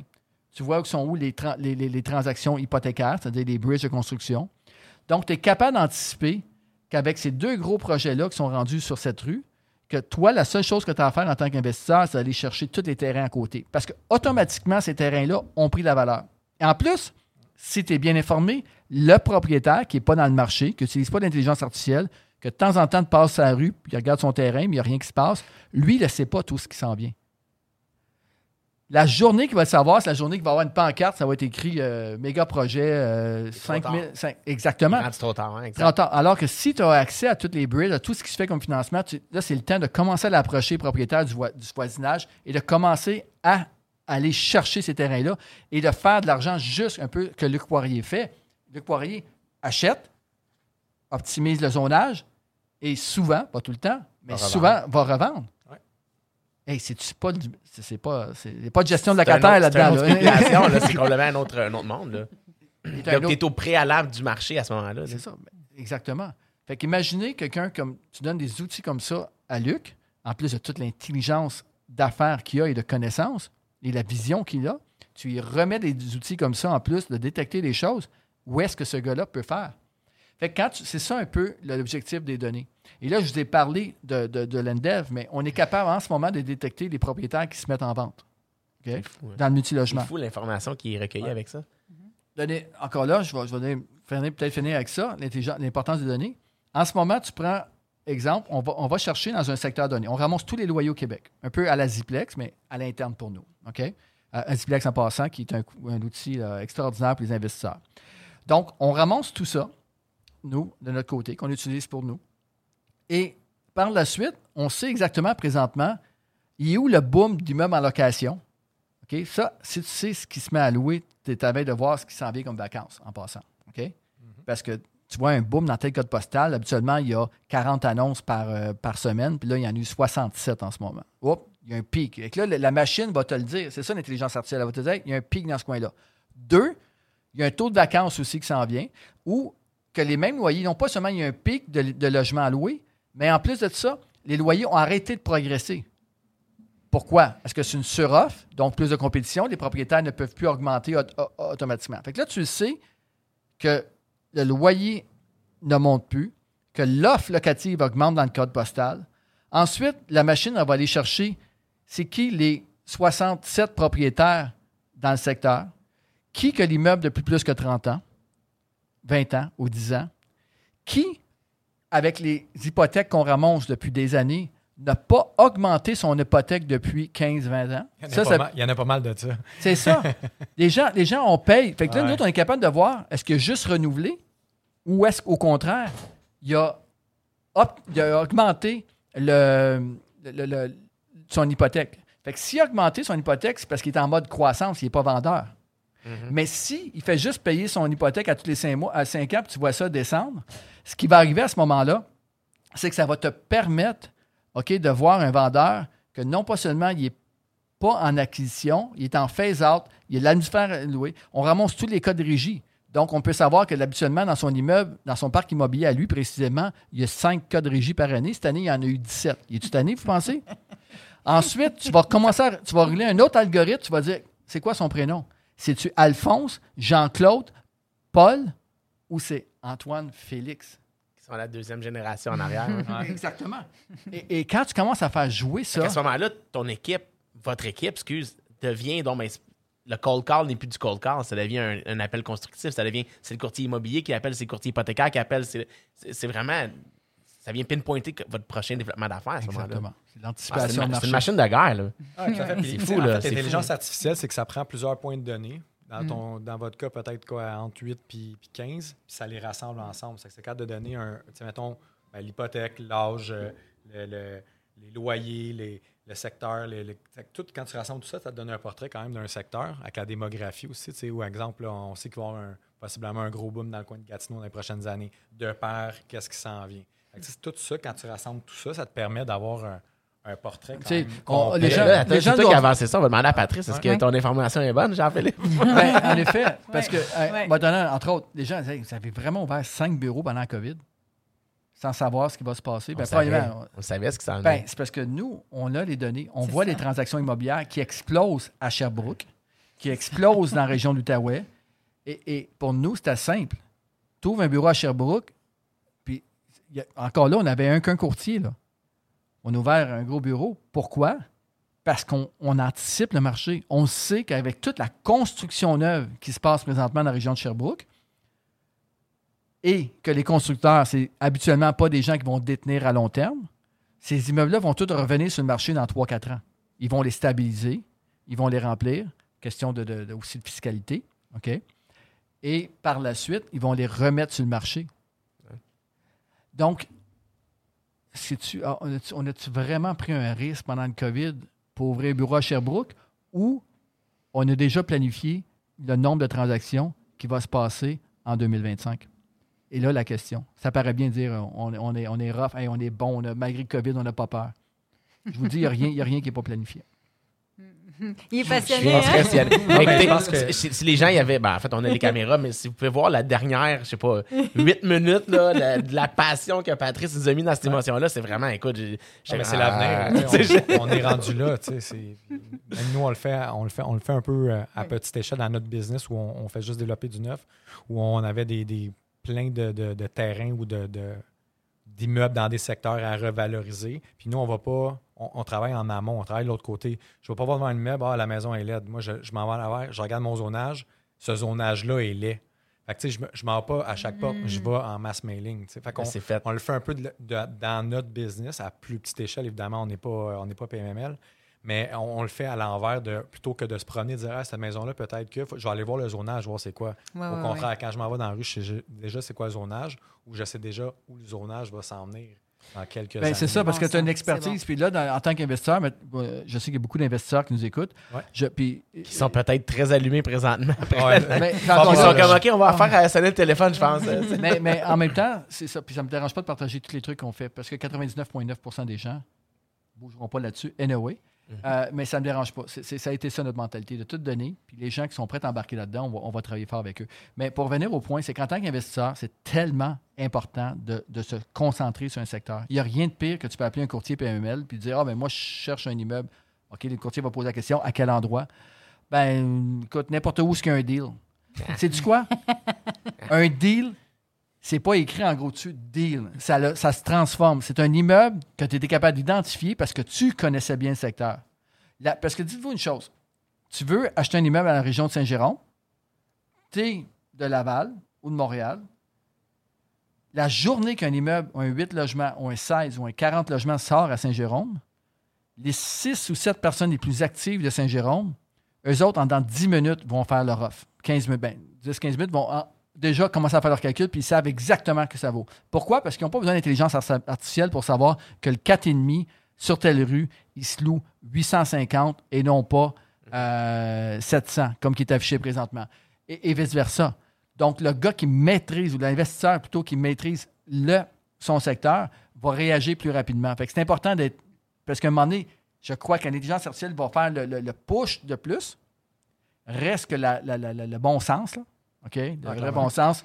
Street ça, c'est street ouais. smart, mais ça, c'est l'investisseur qu'il faut qu'il développe. Ouais. Ça revient à ce que tu dis, Jean-Philippe, c'est que tu sais exactement dans ton coin ce qui se passe, c'est combien ça se loue, c'est quoi qui se construit, à combien ils vont demander, Comment c'est quoi la de qualité. construire aussi, comment tu es prêt à offrir. Tu sais, on parlait avec James Martoni, qui est un développeur, puis un- c'est un gars qui m'a aidé beaucoup. Puis c'est la même chose. Il dit Moi, des fois, je suis prêt à payer, prêt à payer plus cher pour un terrain parce que j'ai été voir la ville auparavant, puis la ville me dit Ah ouais, tu vas amener ça, qu'un- nous, on veut ça. Ben, gars, on va s'arranger entre les deux. Que des fois, il est zoné peut-être pour un, je sais pas, un 24, mais finalement, il dit Hey, tu sais, on va y tirer parce qu'on va mettre un commercial, on va, acheter l'autre bout de terrain à côté. C'est que, tu sais, c'est- toute une question de data à plus petite échelle ou de connaissance ou de dire, ben, de vision là, aussi, de dire, ben, gars, moi, je vais le pousser un peu plus loin. Euh, je pense que c'est la base de l'investissement. On ne peut pas juste toujours être réactif. Des fois, il faut, faut, être- faut anticiper, il faut, faut être proactif dans, Oui, dans certains secteurs. tu- où- sais, ces deux villes-là, on est, on- tout le monde joue avec les données aujourd'hui. Mais le big data, on est dedans. Là. Ouais. Fait que la même ville, quand ils font leur étude pour savoir c'est quoi qu'ils vont émettre comme permis, les autres ici, ils savent que le parc industriel est sous-exploité. C'est sûr que respecter vous les- avez dit. Non, Mais ils savent. Maintenant, est-ce que tu vas bâtir des méga mansions pour des gens qui vont travailler dans des shops ou tu veux travailler un type de produit précis qui va attirer une clientèle, un persona, on peut dire, Ouais. qui va travailler dans les. Dans ces deux dans- ou trois projets-là qui sont en cours, Exactement. exact. Et et c'est là, puis c'est- on pense à l'inverse parce qu'on nous, on regarde, mais les, même les villes, eux autres aussi, à l'inverse, vont planifier, vont structurer, ils savent exactement ce qui s'en vient. Ou pas, ça dépend des villes. ça, ça, par exemple. à- Jean-Philippe, pas de name dropping ici. à- Non, mais il n'y a aucun, aucun, name dropping, mais des fois. Parle-moi pas de euh, Longueuil, là. quand même. Non, mais malheureusement, il y a des villes qui manquent cette vision-là. On parle de Mirabel, entre autres, puis je trouve que c'est un- une belle histoire avec ça où ils ont eu l'ouverture de- de- d'accepter des, des Ray Junior, des- d'autres développeurs qui sont là, qui développent des grands déploiements. Il y a certaines autres villes qui sont géographiquement, pour moi, beaucoup mieux placées euh, par rapport à la métropole, par rapport au réseau de transport, par rapport à tout, où on, se demande pourquoi c'est, on n'est déjà pas 10 ans, 15 ans, 20 ans en avance sur les infrastructures, sur l'ensemble de, du, du transport en commun par la proximité. Fait que je pense que ça va venir. Je pense que souvent, l'urbaniste dans les villes n'a pas nécessairement la même vision qu'un urbaniste en, en privé où on voit des projets d'ampleur, des projets. euh, Aucun investisseur qui voit le profit au bout de la ligne aussi, j'en s'entends. Exactement. Ouais, une question de Mais la ville, elle ne pense pas de la même de- façon de non plus, hein, c'est pas non. ça. Mais ça revient à la base. Qu'est-ce que tu peux créer de valeur en tant qu'investisseur au marché pour que ça te revienne? Hmm.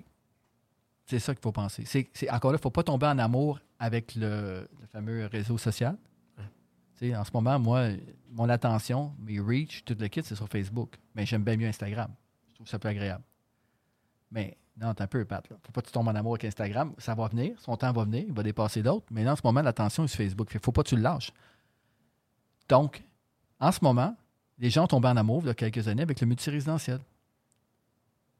Fait Est-ce qu'il faut tomber en amour avec le produit multirésidentiel ou il faut tomber en amour avec ce que les gens ont besoin pour se loger? Que ce soit une entreprise, que ce soit un, un individu ou une famille. Et c'est quoi qui. Parce que l'immobilier est très large.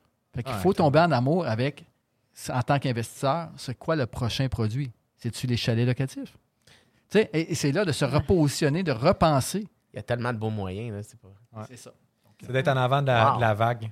Malheureusement, on, ça doit. euh, Ben, malheureusement, parce qu'on aurait peut-être Ben, on- encore un autre 3-4 heures sûrement, là, si on continue de même. ben, Merci, merci. Ben, Je merci. vous remercie de, de votre euh, invitation. Moi, je vous remercie de votre humilité de parler de vous puis de, de mettre à l'avant-plan pour les entrepreneurs. Moi, je suis content de savoir que Patrice avait les cheveux longs puis euh, mangeait du, du gruau parce que c'est le genre de choses qu'on va aller chercher des fois. Puis je le dis à la blague, mais tu sais, les gens, il faut qu'ils réalisent qu'on on, on n'est pas multimillionnaire. hein. Ben, Il y en a que oui, là, mais il y a beaucoup de gens qui ont créé, qui ont travaillé fort, qui ont eu des temps difficiles, que autant euh, physiquement que des fois on n'est on n'est pas, on pas là. Le mental, le- le- les échecs. Puis je pense que c'est ça appartient à tout le monde de, de- de travailler à travers ça. Puis vous êtes le meilleur exemple. Puis j'ai vu un, j'ai vu un, un- un autre côté de vous aussi de, de dire, tu sais, PNL, c'est pas juste euh, Ah non. la grosse entité. Je pense en qu'il y a cas. des gens qui vont découvrir des éléments puis vont se retrouver à travers ça aussi. Moi, je sais qu'on a deux grands voyageurs devant Ben nous. là, puis, euh, tu sais, moi, je pose toujours la question qui dit c'est où votre prochaine destination? Mais c'est pas ça que je vais demander aujourd'hui parce qu'on en a déjà parlé. Puis la, la- la réponse peut pas être Marrakech, OK? Mais les gens qui veulent voyager, là, qui se, qui se préparent à partir, là, c'est où qu'on les envoie? Islande. L'Islande. on, on a fait un voyage en Islande euh, il y a quelques années et on- je me rappelle pas d'avoir été à moins de 2 mètres qu'une personne. Donc, si vous voulez des espaces en ce moment, je, je m'en irais pas en plein milieu de l'Europe. Puis pas parce que pas de, de- nécessairement d'opinion sur le COVID, mais c'est plus. Je pense qu'en ce moment, la distance, euh, le, le plein air, le bien-être, de voir ces, ces- ces grands espaces-là, l'Islande, elle est magnifique. Ouais. À 5 heures de vol de Montréal. Cool. Une c'est autre vrai, planète, une autre planète, avec des chevaux euh, en liberté dans les champs, puis... euh, Les aurores boréales à l'automne. volcans. ouais, ouais, c'est ça, Ouais. les volcans, ouais, c'est ça. Ah, Puis c'est là, cool. ouais. Un gros merci, Sana, Patrice, de, de votre générosité, de vos conseils, de votre ex- expérience. Merci à François pour euh, la co-animation. Merci, Merci, à tous pour votre écoute. Euh, la semaine prochaine, ben, en fait, la semaine prochaine qui va être. euh, ben, la semaine prochaine. à Dans, dans quatre mois, là. La semaine prochaine, pour les gens qui vont nous écouter à l'automne, euh, dans le podcast Le 13e étage, on va parler des vraies affaires.